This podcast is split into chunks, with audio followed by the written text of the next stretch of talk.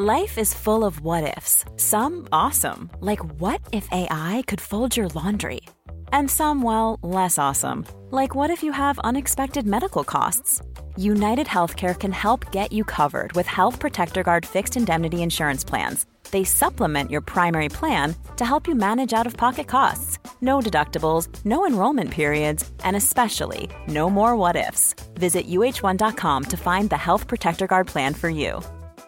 Mom deserves the best, and there's no better place to shop for Mother's Day than Whole Foods Market. They're your destination for unbeatable savings, from premium gifts to show-stopping flowers and irresistible desserts. Start by saving 33% with Prime on all body care and candles. Then get a 15-stem bunch of tulips for just $9.99 each with Prime. Round out Mom's menu with festive rosé, irresistible berry chantilly cake, and more special treats. Come celebrate Mother's Day at Whole Foods Market. When you're ready to pop the question, the last thing you want to do is second guess the ring. At Bluenile.com, you can design a one of a kind ring with the ease and convenience of shopping online. Choose your diamond and setting. When you find the one, you'll get it delivered right to your door. Go to Bluenile.com and use promo code LISTEN to get $50 off your purchase of $500 or more. That's code LISTEN at Bluenile.com for $50 off your purchase.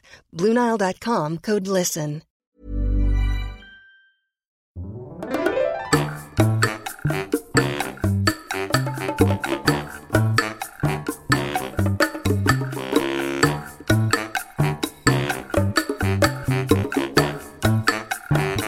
Hola, ¿qué tal? Esto es How to Spanish Podcast. Yo soy David. Y yo soy Ana. En este episodio vamos a hablar de un tema que ustedes nos han pedido muchísimo, pero no solo eso, vamos a tener a una experta que nos va a contar sobre los mayas. How to Spanish podcast is designed to help Spanish students improve their listening and vocabulary skills, and it's made possible thanks to our Patreon community. By joining the community, you can access the vocabulary guide and interactive transcript, bonus episodes, and monthly activities to practice your Spanish. If you would like to join the experience, go to patreon.com slash howtospanishpodcast. Así es, estimados escuchas.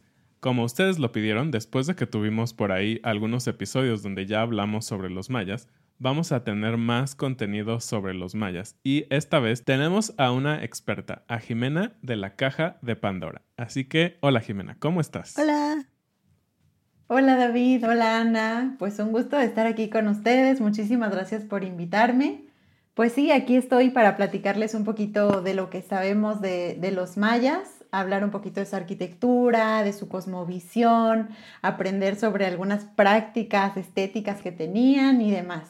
Les platico un poquito de quién soy para que sepan por qué estoy aquí. Yo soy eh, Jimena, junto con mi socia fundamos la Caja de Pandora y lo que hacemos aquí es pasarles algunas notas interesantes de historia, de biografías, también tenemos cursos y también pues mucha información que regalarles. Qué padre. Entonces te pueden encontrar en Instagram, ¿cierto? ¿En dónde más? Sí, en Instagram, en Facebook también, como la caja de Pandora.historia. Y también tenemos un podcast en Spotify donde cada lunes les platicamos la biografía de un artista famoso, algún hecho interesante. Así que pues les agradeceremos que nos vayan a visitar por allá.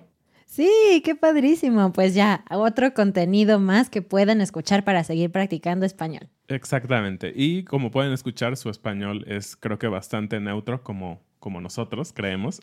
Así que... No tengo acento. no tienes acento. No tienes acento. Así que para nuestros eh, queridos estudiantes de español, pues va a ser un contenido al que pueden ir cada semana a escuchar en Spotify o en las redes sociales. Pero bueno, ahora sí, vamos a empezar. Vamos a hablar sobre los mayas, esta civilización tan increíble tan importante para México y digamos en general para Centroamérica. Pero le dejamos la palabra a Jimena, que es la experta. Sí, bueno. Eh, los mayas son una de las culturas más importantes, pues sí, como bien dices David, yo creo que para, para todo este México, los mayas junto con los aztecas, pero los mayas son súper importantes. Pero primero hay que entender un poquito como en dónde se desarrollan, porque eso implica muchísimo saber por qué tomaban algunas decisiones, por qué hacían las cosas como las hacían. Entonces, para entenderlo, hay que saber que, que todas las culturas prehispánicas se desarrollaron en una zona que se llamaba Mesoamérica. Mesoamérica estaba conformada eh, por todo el sur y sureste de México, el centro también de México y varios países de Centroamérica y de Sudamérica.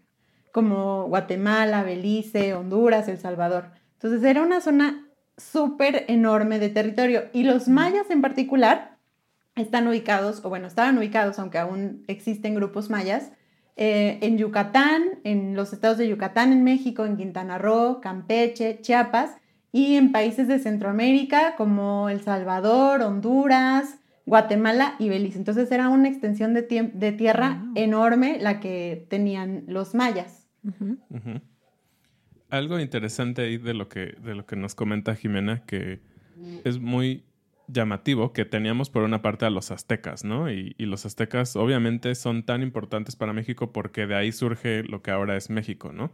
Pero tú, Jimena, dirías que los, los mayas, perdón, tuvieron más influencia aún que los aztecas.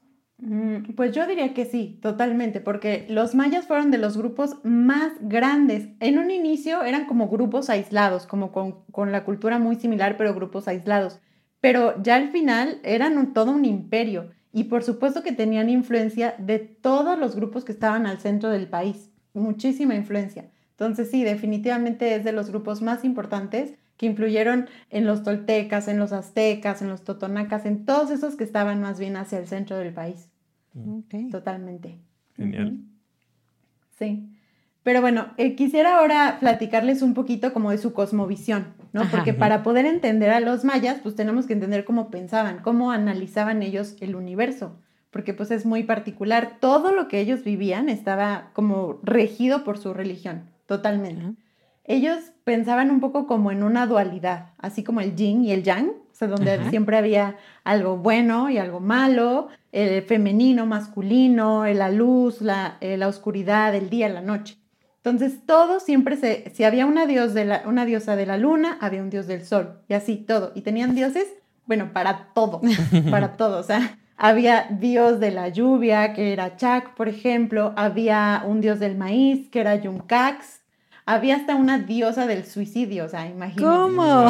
En plano, sí, o sea, diosa del suicidio. Súper así medio creepy, yo digo, porque hasta la representan como una mujer así ahorcada. Pero bueno.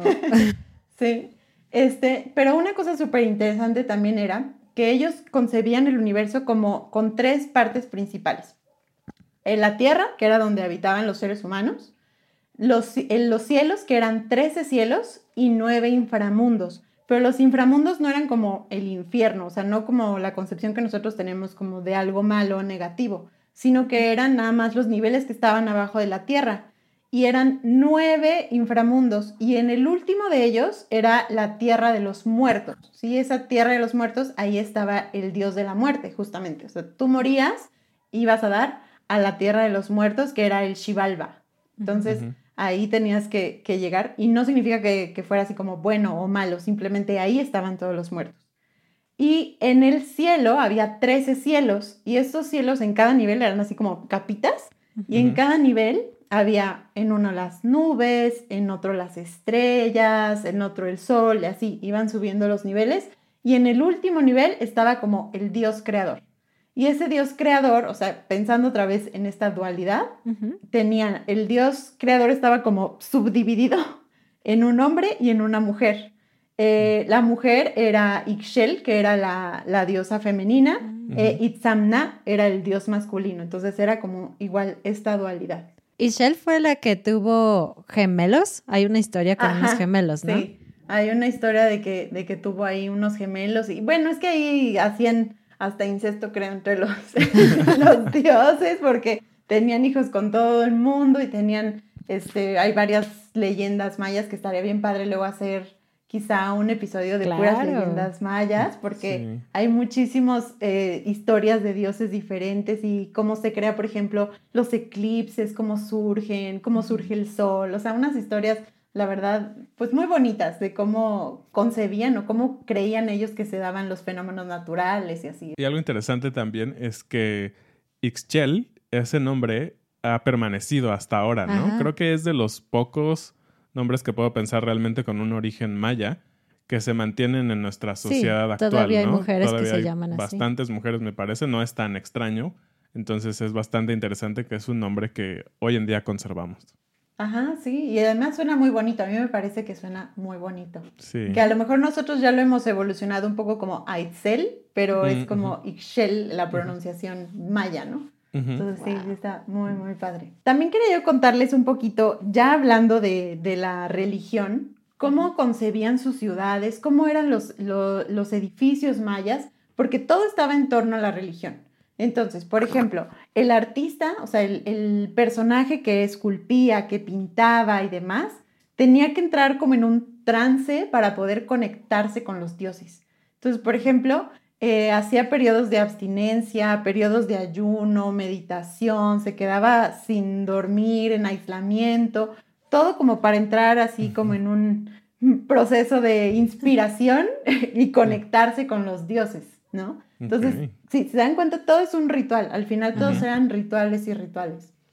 Y bueno, cuando hablábamos de, de cómo el, el territorio maya era muy extenso, también había como sus zonas, porque en la parte superior, es decir, en la zona de Yucatán, el terreno es más bien una planicie. Entonces, la vegetación es baja. Piensen un poco en Chichen Itza, en Tulum, en donde la, la vegetación más bien es baja. En cambio, más al centro era selvático. Chiapas, por ejemplo, este, Guatemala, Belice, era pura selva. Entonces las construcciones son diferentes. No es igual una pirámide en Chichén que una en Tikal. ¿Por qué? Porque el terreno también variaba. En, en la zona de la selva, por ejemplo, su intención como para conectar estos tres mundos de la tierra, el cielo y el inframundo, tenían que usar, digamos que la montaña sagrada. Y esa montaña sagrada era la pirámide. Claro. Entonces, las pirámides eran esta conexión entre los tres mundos.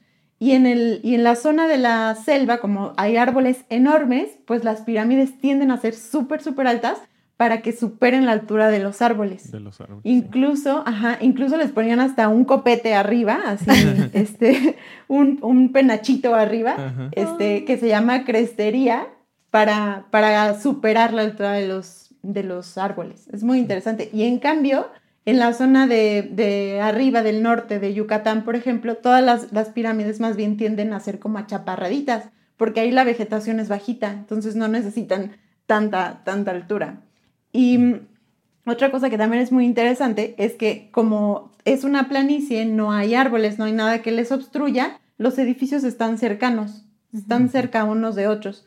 En cambio, en la selva, no sé si han tenido la oportunidad de estar en Chiapas, por ejemplo, vas a, la, vas a, las, a los centros eh, arqueológicos y te encuentras una pirámide por allá y luego caminas un montón y otra por allá, o sea, como salpicadas por la selva, ajá. Y eso es justo porque nada más buscaban como los huequitos en donde podían poner las, las pirámides, nada más. No hacían estos calzadas y como todo el centro ceremonial que, que es como en Chichén, por ejemplo. Oye, Jimena, ¿y estas pirámides, cuál era su objetivo además de conectar? O sea, ¿hacían algo allí? Y otra pregunta es, ¿quién decidía quién, quién decidía quién construía dónde y todo esto? O sea, ¿era como, había un mandamás de todo el territorio maya o había pequeños jefes? Este, sí, sí, les digo, hubo un momento en el que eran como pequeños grupos, incluso se cree, se tiene la creencia de que los mayas eran súper pacíficos y que no hacían la guerra, y- pero en realidad no fue así, porque eran grupos pequeños que sí estaban en constante confrontación. Ya después sí se unificaron y crearon así como el gran imperio maya, pero al principio sí, sí eran pequeños grupitos. Y dentro de esos pequeños grupos había sí un gobernante principal y ese gobernante pues eh, tenía muchísima vínculo con los sacerdotes, pero eran, o sea, en realidad eran los sacerdotes los que decían prácticamente eh, aquí los chicharrones truenan porque ellos decidían en dónde se ponían los templos, tenía muchísimo que ver con la observación astrológica. Es muy interesante eso, porque los mayas tenían este tipo de edificios que eran los observatorios. Los observatorios se dan de cuenta que es un edificio así redondito, como con una bovedita encima. Y no crean que tenían su telescopio y se ponían ahí a ver las estrellas. O sea, no, obviamente no. Pero lo que sí hacían es que empezaban a, a hacer como registro de en qué momento los astros pasaban por cierto lugar, en qué momento se veían. Y entonces este edificio tenía como pequeñas ranuritas, hagan de cuenta. Y entonces el día tal del año, no sé qué, a tal hora, entraba la luz del equinoccio de verano, ¿no? Por ejemplo. O se veía este Saturno, o se veía así distintas eh, constelaciones o astros. Entonces es súper interesante la precisión de esos espacios en donde está la abertura ahí para que entre la luz así perfecta. Perfecta. Y algo, algo también de, creo que de lo que mencionaba Ana, que a mí me sorprende mucho, ¿no? El tema de las pirámides, ¿no? Porque tenemos pirámides en la cultura maya, obviamente en los aztecas, y del otro lado del mundo en los egipcios, ¿no? Y para los egipcios eran, este, pues como tumbas, ¿no? Eran como lugares especiales para los faraones y todo este tema. Ajá. Pero no sé si sepas y no sé si te voy a poner aquí en, a parir chayotes, pero Okay. ¿Cuál, ¿Cuál, será esa relación? ¿Por qué pirámides? Porque no son, no son este, estructuras muy fáciles, no son estructuras comunes, ¿no? No es como nuestras casas ahora son cuadradas y listo.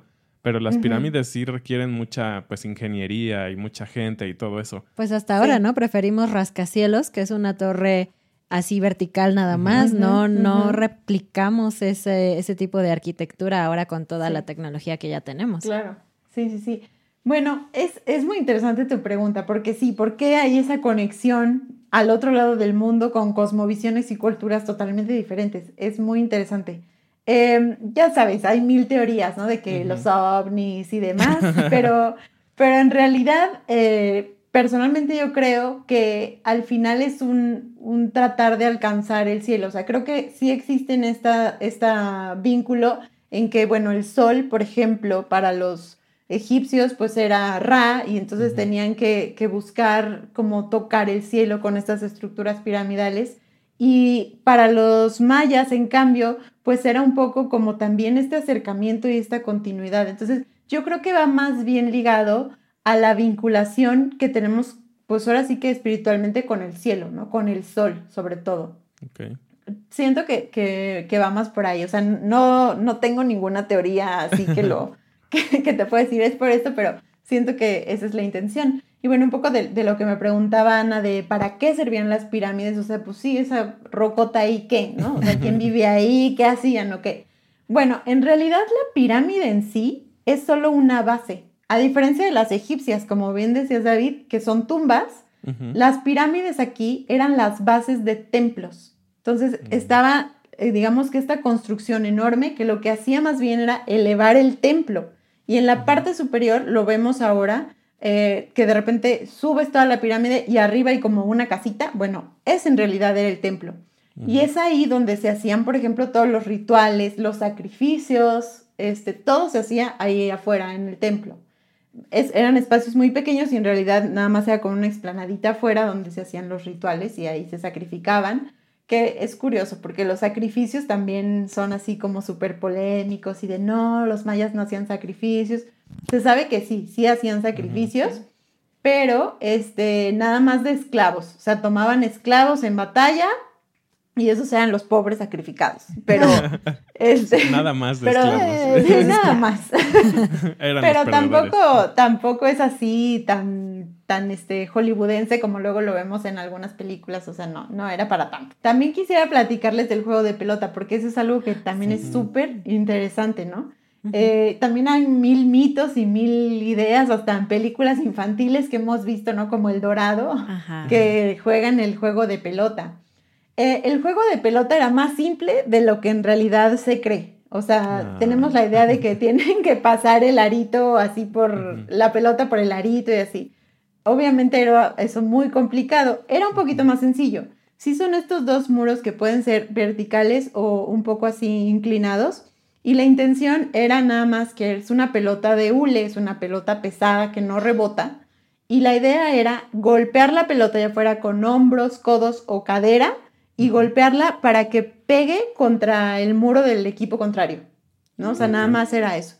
Pero si alguien lograba pasarla por el, por el aro, entonces era así como la snitch dorada, o sea, ganabas el, juego en automático, ¿no? o sea, run. exactamente, totalmente. Entonces sí, y también era, era parte de un ritual, o sea, se jugaba juego de pelota en aquellas fechas específicas del calendario maya que eran muy particulares o también como un, eh, como deportivamente, ¿no? Oye, Ahora, ¿es cierto que los sí. ganadores morían?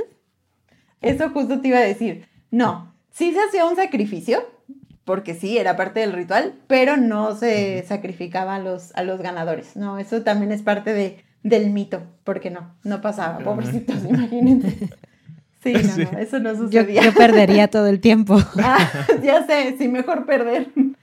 Sí, no, definitivamente. Pero no, eso no pasaba. Sí, bueno, nosotros ya hicimos un par de episodios de los mayas y de hecho en uno de ellos hablamos de cómo ellos eran como grandes científicos, ¿no? Lo que tú nos comentas, Jimena, de la astronomía y todo este conocimiento y conexión con el mundo, pero también de las matemáticas. Y bueno, como siempre, no somos los expertos, así que tú cuéntanos por qué eran tan, tan geniales, tan maravillosos, por qué era para ellos tan importante conocer ese tipo de, de cosas como las matemáticas. Bueno, esa es una de las cosas que creo que más, más han brindado a la humanidad. O sea, la verdad es que sí. O sea, son conocimientos que no solo se han quedado como ahí estancados y, ah, qué interesante, no, sino que han trascendido hasta nuestros días. Simplemente los mayas descubrieron el cero. O sea, imagínense, qué relevante es eso. Que los mayas, lo, o sea, el cero, nadie, ningún otro, este, número, numeración previa, ni la arábiga, na- ninguna otra incluye el cero.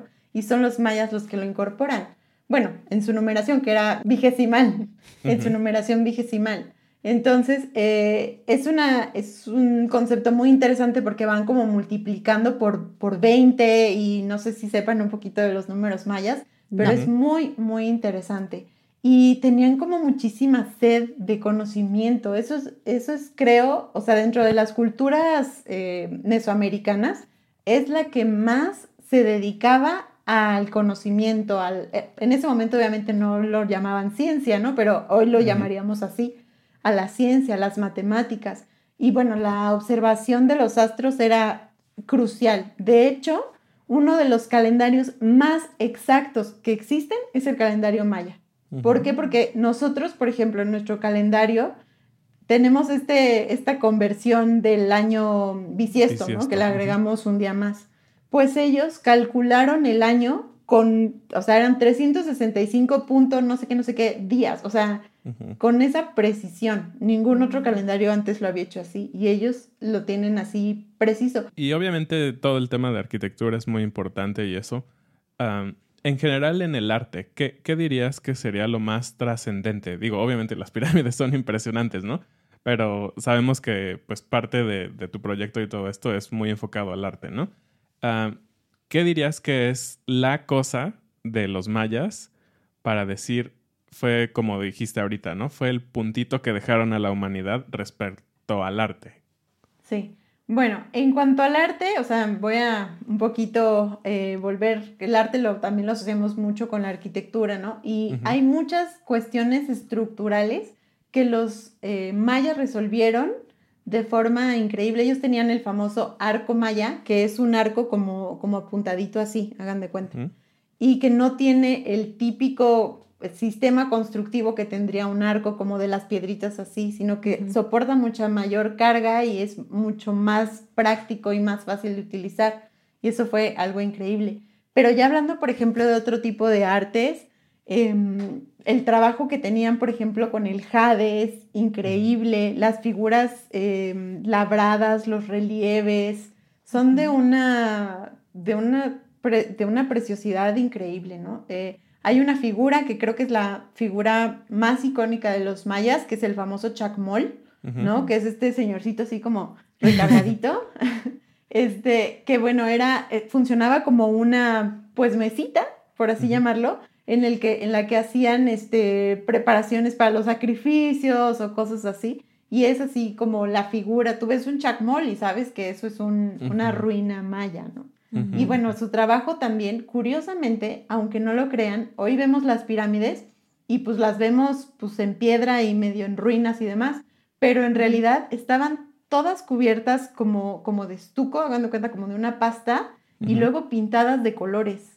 Entonces, Wow. Qué bonito. era un trabajo de pintura mural muy hermoso y los palacios también, todos los palacios estaban este, decorados y ahora los, los restauradores están tratando pues como de incorporar de nuevo eso, al menos para que sea un ejemplo de cómo eran realmente las pirámides en su tiempo. Wow, entonces sin duda podríamos decir que todo el tema artístico formaba parte increíble de su vida, ¿no? Sí, sí, por supuesto. Y creo que es súper interesante, ¿no? Porque creo que el arte, al menos en mi, en mi humilde opinión, tú, tú sabrás mejor, es como el pináculo de las civilizaciones, ¿no? Porque obviamente primero necesitan como sus cosas básicas, ¿no? Tener alimentos, lugares donde vivir y después van desarrollando ciencia y todo esto y creo que finalmente desarrollan el arte, ¿no? Porque pues al final, digamos, no es algo esencial, sí es algo muy importante, pero no es esencial para la vida. Entonces, creo que eso significa que pues la cultura maya justamente llegó a un punto excepcional en donde pudieron no solo desarrollar sus cosas básicas, sino un arte increíble, ¿no? Claro, sí, claro. Eso, eso que dices es totalmente cierto. O sea, una civilización que logra no solo caer en, lo básico, en lo que necesita, sino que además aporta más en cuanto a la ciencia, aporta más en cuanto a arte, bueno, es, es este maravilloso que, nos hayan regalado eso. Bien, pues súper interesante. Me encantó aprender más de la cultura maya. Estoy segura que a ustedes les gustó mucho también. Pero antes de despedirnos de ustedes y de Jimena, ella dijo que para la sociedad maya, los sacerdotes eran los que decían, aquí mis chicharrones truenan. Y esa es la frase del día. Sí, es una frase muy mexicana que todavía usamos frecuentemente, así que creo que sería genial que tú también aprendas qué significa. Pero a ver, Jimena, cuéntanos, ¿qué significa esta frase? Bueno, esta frase de eh, sus chicharrones truenan, es decir, que es el boss, o sea, el mero jefazo, diríamos también, la persona que manda, ¿no? Entonces es quien, quien decide cuándo se hacen las cosas, cómo se hacen las cosas y es el que manda. Así decimos aquí. sí, y es muy interesante esta frase ahora que lo pienso porque los chicharrones, pues es esta comida que es la corteza del cerdo, es decir, la piel del cerdo frita. Y sí, justamente es muy crujiente, ¿no? Entonces, parece que la máxima expresión de grandeza del chicharrón es que truene, ¿no? Entonces, mientras más truene, es que tienes más poder, ¿no? Pero bueno, es bastante chistoso y como siempre, muy ligado a la comida mexicana, ¿no? Pues sí, muchas gracias Jimena por estar con nosotros, por compartirnos de tu conocimiento y bueno, si pudieras recordarle a nuestra audiencia cómo se llama tu podcast y dónde pueden encontrarte. Claro que sí, bueno, muchísimas gracias por invitarme. Me encantará hacer otros episodios con ustedes y platicarles más de este y otros temas. Este, y bueno, les recuerdo que nos pueden encontrar como la caja de Pandora.historia en Instagram y en Facebook y también como la caja de Pandora en Spotify. Así que vayan y escuchen todos nuestros podcasts que están preciosos. Súper bien. Muy bien. Muchas gracias y bienvenidos a nuestros nuevos patrones. Lucas, Ryan, Kuiler, Sara, Antonin, Lisa, Anthony, Paula, Seth, Monique, Betsy, Christopher, JJ Williams. Pues esto es todo por este episodio, nuestros queridos escuchas. Muchísimas gracias nuevamente a Jimena y esperamos que hayan aprendido mucho. No olviden visitar sus redes sociales y las nuestras y nos vemos la siguiente semana. Adiós. Adiós.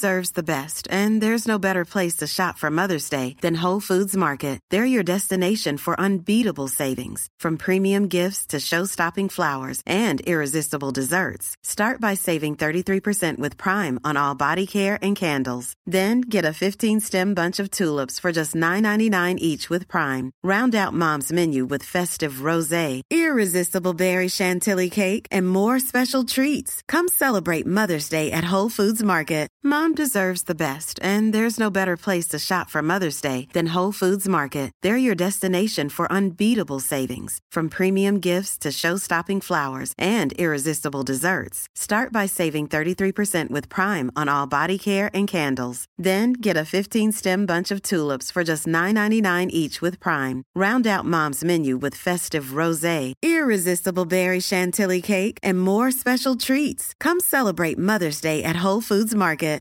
Planning for your next trip? Elevate your travel style with Quince. Quince has all the jet setting essentials you'll want for your next getaway, like European linen, premium luggage options, buttery soft Italian leather bags, and so much more. And is all priced at 50 to 80% less than similar brands. Plus, Quince only works with factories that use safe and ethical manufacturing practices. Pack your bags with high-quality essentials you'll be wearing for vacations to come with Quince. Go to quince.com/pack for free shipping and 365-day returns.